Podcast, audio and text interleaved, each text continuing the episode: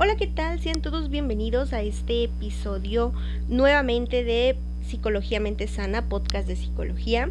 Nos complace mucho tenerlos en este nuevo episodio y elegimos este tema principalmente porque suele ser en consulta uno de los temas o motivos más frecuentes por los cuales las personas acuden. Entonces, em, principalmente este problema surge debido a la falta de una educación o estimulación en la parte de inteligencia emocional, ¿de acuerdo? Eh, este tema tiene que ver con los ataques de ira. Vamos a centrarnos únicamente en esa emoción llamada ira, enojo enfado.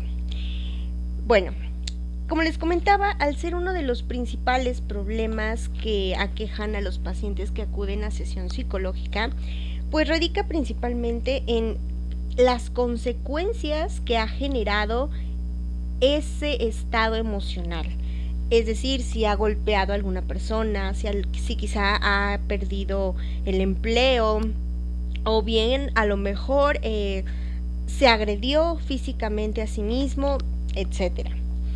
Para ello, bueno, pues es súper importante reconocer que esta emoción no es negativa ya que hemos crecido con ciertos estereotipos hacia las emociones, eh, dividiéndolas así casi en una parte positiva y una parte negativa.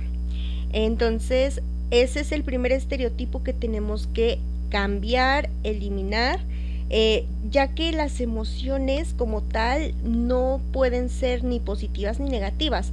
Las emociones vienen a manifestarse y bueno, nosotros ya a partir de cómo interpretamos las situaciones, el cómo estamos acostumbrados a reaccionar a ellas, es el tipo de respuesta que damos. Pero eso no quiere decir que nuestra respuesta mm, sea algo que defina si son buenas o malas. Más bien tendríamos que aprovechar la función de esas emociones. En el caso del enojo es una emoción que nos ayuda a reconocer situaciones de inconformidad, por ejemplo, de malestar, de un disgusto o inclusive de ser parte de una injusticia. Entonces el enojo cumple esa función, de alguna forma es protegernos de este tipo de situaciones.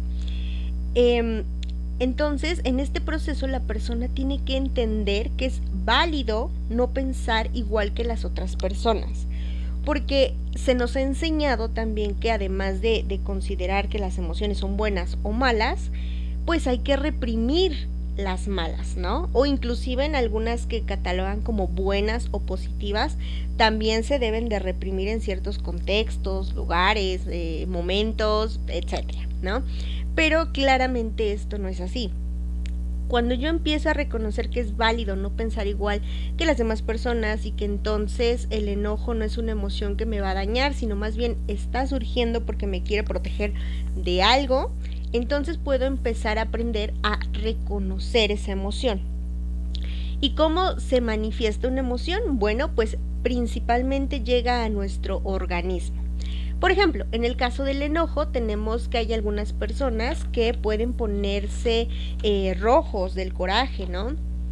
Eh, se sienten con una gran energía, eh, no sé, en algunas otras personas la presión arterial, por lo tanto también hay una agitación, de alguna manera hay algunas personas que piensan que se van a quedar sin, sin oxígeno de tan hiperventilados que están.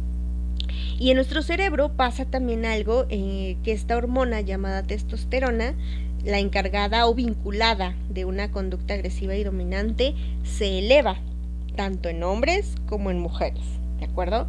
Entonces, se sabe que la testosterona, si bien está más cargada en la parte masculina, pero las mujeres también poseemos esta hormona. Entonces se eleva a nivel neuronal y hace que ahora se tomen ciertas conductas, ¿no? Ya sea que empecemos a gritar, a golpear las cosas, a decir groserías, eh, etcétera. De alguna manera nos está activando esa parte que es más primitiva.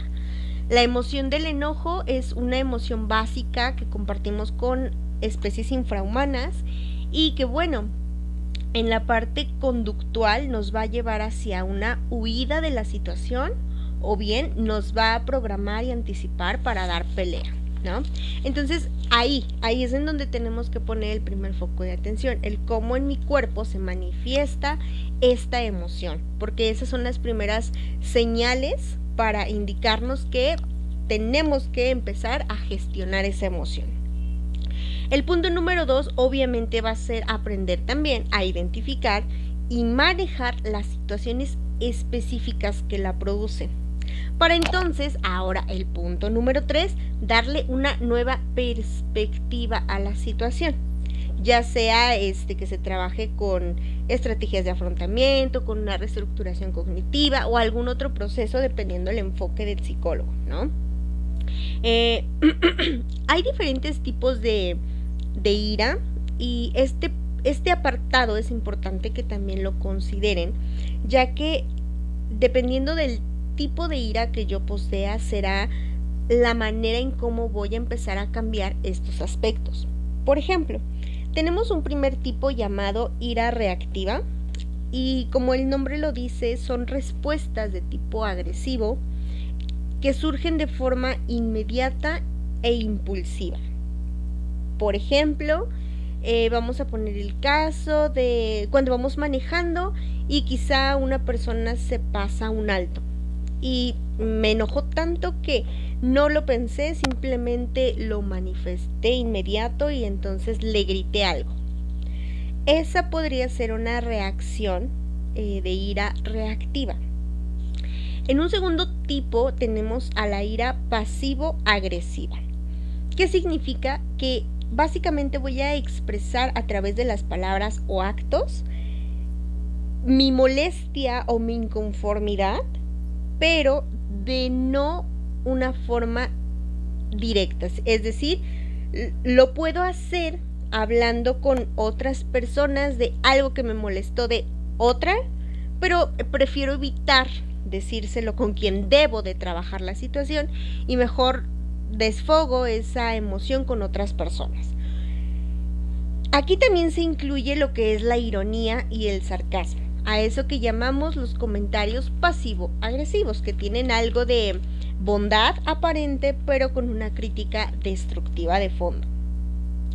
En un punto número 3 tenemos a la ira evitativa. ¿Esto qué quiere decir? que simplemente la persona se molesta, pero tiene dificultad en reconocer esta emoción o no tanto reconocer, sino más bien validar, porque eh, tienen una gran dificultad al momento de reconocer el enojo, que lo que hacen es mejor reprimirlo y convencerse para poner argumentos sobre no debería enojarme o quizá este em, mejor no voy a comentar nada para que no haya algún conflicto. Es decir, está muy pendiente de lo que pasa en su entorno y por ello llega a reprimir pues la molestia. Lo que se buscaría es fomentar una ira directiva. ¿Qué significa? que aquí la persona no va a tener algún conflicto en reconocer que está molesto y lo va a aprender a identificar.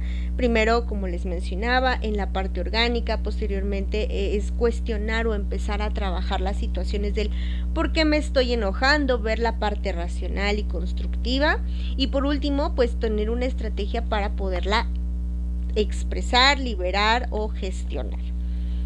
Entonces, cuando yo puedo identificar el tipo de ira que tengo, puedo también ahora subdividirlo en cómo son las fases. Es decir, cuando estamos molestos parecería que vamos como en un termómetro, ¿no? En incremento.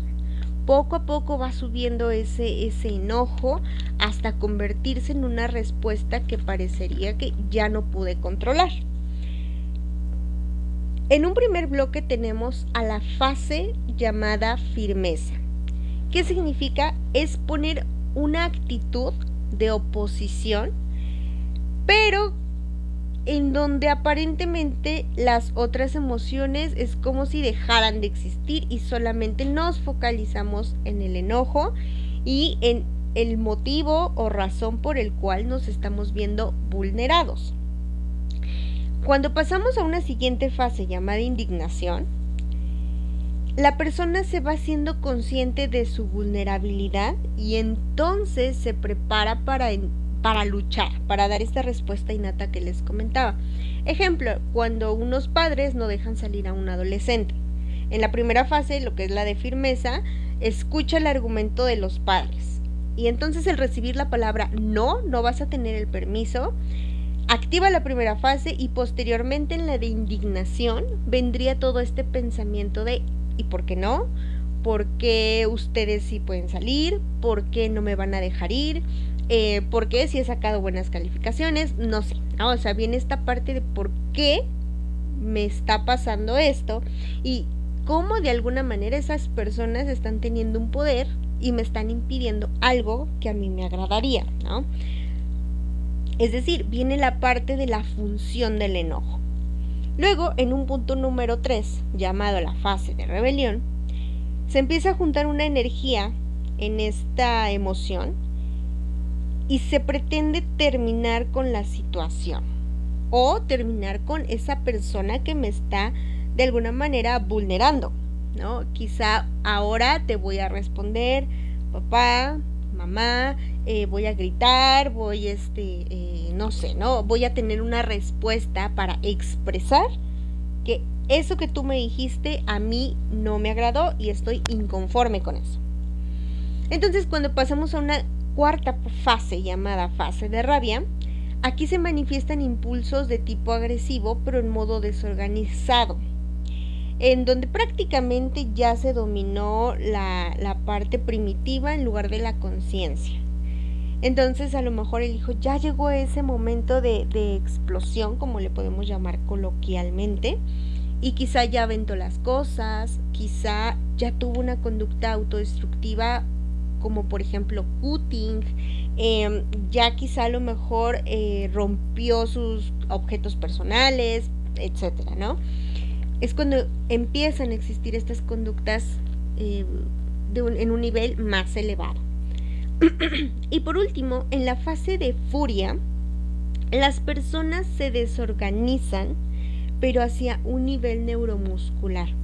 ¿Esto qué quiere decir? Es cuando verdaderamente ocurre una explosión más allá y quizá la persona eh, comienza a llorar, comienza ya como, como a bajar un poco la parte de la fase de rabia, sino más bien ahora lo saco con otro tipo de, de emociones, ¿no? A lo mejor la parte de la tristeza y lloro porque no me están dejando ir, pero de alguna manera ese impulso aún se ve manifiesto de esa manera. Una vez que, bueno, yo ya puedo decir, llego a tal fase eh, o, he tenido ciertos episodios de, de, la fase de furia en donde he llegado hasta la última fase, ¿no? O siempre me quedo en la primera, ¿cómo es? ¿Cómo es mi manera de reaccionar? Y nos preguntaremos por qué algunas personas se pueden enojar más que otras. Y bueno, esto depende mucho de dos cosas. Número uno, la represión y número dos, la baja tolerancia a la frustración. ¿Qué tanto reprimo mi emoción? ¿Qué tanto me la guardo? ¿Qué tanto no la comparto? ¿Qué tanto siempre estoy cargando e, el enojo pero sin manifestarlo? Y eso en algún punto me va a llevar a explotar. O si yo de plano soy muy intolerante, no puedo eh, contenerme ante situaciones de frustración, no puedo aprender a reaccionar, a manejar cuando, por ejemplo, pierdo un, juego de mesa y no puedo eh, controlarme porque mis impulsos son tan altos. Entonces, ¿qué está pasando? Que hay una baja tolerancia a este tipo de situaciones. Y que básicamente pues se basa mucho en lo que son los rasgos de personalidad. Obviamente la biología está presente y también el ambiente, qué tanta estimulación, qué tanto aprendizaje le podemos dar a esa persona en cuanto a inteligencia emocional, ¿no? Etcétera. Ahora, ¿qué puedo hacer con los ataques de ira para que esto no se convierta en un problema? Sabemos que cuando existen este tipo de, situaciones en donde la ira nos rebasa y llegamos hasta una fase de furia, pueden haber consecuencias muy graves, muy importantes, muy significativas en la vida de cualquier persona. Por ello, es indispensable que acudas al psicólogo, que acudas a terapia porque aquí te van a poder ayudar a identificar lo que es los estímulos estresores o bien las situaciones. Quizá a veces son situaciones que no tenemos tan claras o no tan conscientes y entonces tenemos que verbalizarlo en muchas ocasiones y trabajar con ciertas herramientas para podernos hacer consciente de ello. Partiendo de ahí, pues vamos a identificar lo que es también el significado que le damos, por qué pensamos de esa manera, eh, por qué me vi en esa situación, por qué llegué ahí, etcétera, ¿no? Para de alguna manera encontrar ese significado cognitivo que le damos a la situación. Y posteriormente, pues darle una interpretación y ahora sí aplicar alguna estrategia de afrontamiento. Hay varias, en terapia te van enseñando cada una en qué consiste, haciendo ejercicios, tareas, para que entonces lo pongas en práctica. Obviamente también vamos, van a abordar lo que son situaciones de em, estrategias principalmente centradas en solución de conflictos. Y también pues vamos a analizar en terapia tu historia de vida, cómo ha sido esta parte del enojo desde casa, que tanto nos enseñaron sobre si era bueno, si era malo, por qué, si nos castigaban incluso por enojarnos, etcétera. Porque todo esto tiene que ver de alguna manera, puesto que se sigue manifestando y a veces es un patrón tan persistente que ha vivido por mucho tiempo con nosotros que no nos podemos percatar que es algo que nos cause algún problema o que tenga que modificarse. Entonces, consideren mucho esta parte si tienen algún problema de ataques de ira eh, técnicas de relajación, de reestructuración cognitiva, en entrenamiento en asertividad y otras estrategias de contención emocional pueden ayudarte y pueden que estas situaciones que, que quizá estás viviendo o algún familiar conocido cercano a ti, esta situación de la terapia es una de las opciones más recomendables. Recuerden que aquí se trabaja mucho con la situación de estimular esa parte de inteligencia emocional y posteriormente pues vamos haciendo ciertas tareas y ejercicios a lo largo de las sesiones. Pues me dio mucho gusto tenerlos aquí en este episodio de Psicología Mente Sana.